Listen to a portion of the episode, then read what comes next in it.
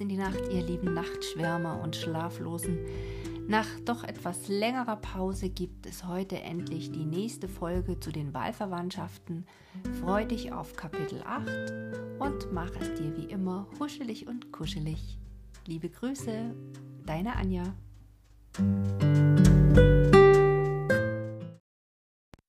Achtes Kapitel Der Hauptmann untersuchte gleich am frühesten Morgen den Platz entwarf erst einen flüchtigen, und als die Gesellschaft an Ort und Stelle sich nochmals entschieden hatte, einen genauen Riss nebst Anschlag und allem Erforderlichen.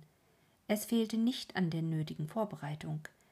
Jenes Geschäft wegen Verkauf des Vorwerks ward auch sogleich wieder angegriffen. Die Männer fanden zusammen neuen Anlass zur Tätigkeit. Der Hauptmann machte Eduarden bemerklich, dass es eine Artigkeit, ja wohl gar eine Schuldigkeit sei, Charlottens Geburtstag durch Legung des Grundsteins zu feiern. Es bedurfte nicht viel, die alte Abneigung Eduards gegen solche Feste zu überwinden, denn es kam ihm schnell in den Sinn, Ottiliens Geburtstag, der später fiel, gleichfalls recht feierlich zu begehen. Charlotte, der die neuen Anlagen und was deshalb geschehen sollte bedeutend ernstlich, ja fast bedenklich vorkamen, beschäftigte sich damit, die Anschläge, Zeit- und Geldeinteilungen nochmals für sich durchzugehen. Man sah sich des Tages weniger und mit desto mehr Verlangen suchte man sich des Abends auf. Ottilie war indessen schon völlig Herrin des Haushaltes, und wie konnte es anders sein bei ihrem stillen und sicheren Betragen? Auch war ihre ganze Sinnesweise dem Hause und dem Häuslichen mehr als der Welt, als dem Leben im Freien zugewendet. Eduard bemerkte bald, dass sie eigentlich nur aus Gefälligkeit in die Gegend mitging, dass sie nur aus geselliger Pflicht abends länger draußen verweilte, auch wohl manchmal einen Vorwand häuslicher Tätigkeit suchte, um wieder hineinzugehen.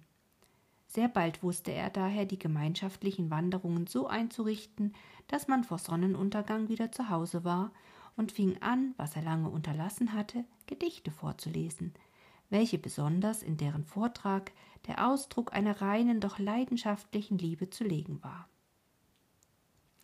Gewöhnlich saß sie abends um einen kleinen Tisch auf hergebrachten Plätzen. Charlotte auf dem Sofa, Ottilie auf einem Sessel gegen ihr über, und die Männer nahmen die beiden anderen Seiten ein. Ottilie saß Eduarden zur Rechten, wohin er auch das Licht schob, wenn er las. Alsdann rückte sich Ottilie näher, um ins Buch zu sehen, denn auch sie traute ihren Augen mehr als fremden Lippen, und Eduard gleichfalls rückte zu, um es ihr auf alle Weise bequem zu machen.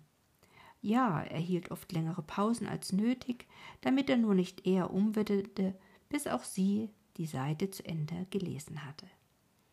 Charlotte und der Hauptmann bemerkten es wohl und sahen manchmal einander lächelnd an. Doch wurden beide von einem anderen Zeichen überrascht, in welchem sich Ottiliens stille Zuneigungen gelegentlich offenbarte. An einem Abende, welcher der kleinen Gesellschaft durch einen lästigen Besuch zum Teil verloren gegangen, tat Eduard den Vorschlag, noch zusammenzubleiben. Er fühlte sich aufgelegt, seine Flöte vorzunehmen, welche lange nicht an die Tagesordnung gekommen war. Charlotte suchte nach den Sonntagen und den Sonaten, die sie zusammen gewöhnlich auszuführen pflegten, und da sie nicht zu finden waren, gestand Ottilie nach einigem Zaudern, dass sie solche mit auf ihr Zimmer genommen.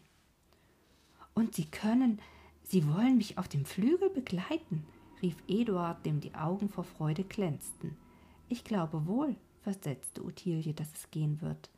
Sie brachte die Noten herbei und setzte sich ans Klavier.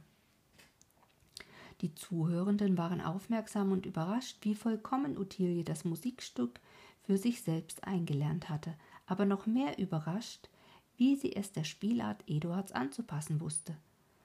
Anzupassen wusste ist nicht der rechte Ausdruck, denn wenn es von Charlottens Geschicklichkeit und freiem Willen abhing, ihrem bald zögernden, bald voreilenden Gatten zuliebe hier anzuhalten, dort mitzugehen, so schien Ottilie, welche die Sonate von jenen einige Male spielen gehört, sie nur in dem Sinne eingelernt zu haben, wie jener sie begleitete. Sie hatte seine Mängel so zu den ihrigen gemacht, dass daraus wieder eine Art von lebendigem Ganzen entsprang, das sich zwar nicht taktmäß gemäß bewegte, aber doch höchst angenehm und gefällig lautete. Der Komponist selbst hätte seine Freude daran gehabt, sein Werk auf eine so liebevolle Weise entstellt zu sehen. Auch diesem wundersamen, unerwarteten Begegnis sahen der Hauptmann und Charlotte stillschweigend mit einer Empfindung zu, wie man oft kindische Handlungen betrachtet, die man wegen ihrer besorglichen Folgen gerade nicht billigt und doch nicht schelten kann, ja vielleicht beneiden muss. Denn eigentlich war die Neugier dieser beiden ebenso gut im Wachsen als jene und vielleicht nur noch gefährlicher dadurch, dass beide ernster, sicherer von sich selbst sich zu halten fähiger waren. Schon fing der Hauptmann an zu fühlen, dass eine unwiderstehliche Gewohnheit ihn an Charlotten zu fesseln drohte. Er gewann es über sich, den Stunden auszuweichen, in denen Charlotte nach den Anlagen zu kommen pflegte, indem er schon am frühesten Morgen aufstand, alles anordnete und sich dann zur Arbeit auf seinen Flügel ins Schloss zurückzog. Die ersten Tage hielt es Charlotte für zufällig. Sie suchte ihn an allen wahrscheinlichen Stellen, dann glaubte sie ihn zu verstehen und achtete ihn umso mehr. Vermied nun der Hauptmann mit Charlotten allein zu sein, so war desto emsiger zur glänzenden Feier des herannahenden Geburtstagsfestes, die Anlagen zu betreiben und zu beschleunigen. Denn indem er von unten hinauf hinter dem Dorfe her den bequemen Weg führte, so ließ er vorgeblich, um Steine zu brechen, auch von oben herunter arbeiten und hatte alles so eingerichtet und berechnet, dass erst in der letzten Nacht die beiden Teile des Weges sich begegnen sollten. Zum neuen Hause oben war auch schon der Keller mehr gebrochen als gegraben und ein schöner Grundstein mit Fächern und Deckplatten zugehauen. Die äußere Tätigkeit, diese kleinen, freundlichen, geheimnisvollen Absichten bei inneren, mehr oder weniger zurückgedrängten Empfindungen ließen die Unterhaltung der Gesellschaft, wenn sie beisammen war, nicht lebhaft werden. Der Gestalt, dass Eduard, der etwas Lückenhaftes empfand, den Hauptmann eines Abends aufrief, seine Violine hervorzunehmen und Charlotten bei dem Klavier zu begleiten.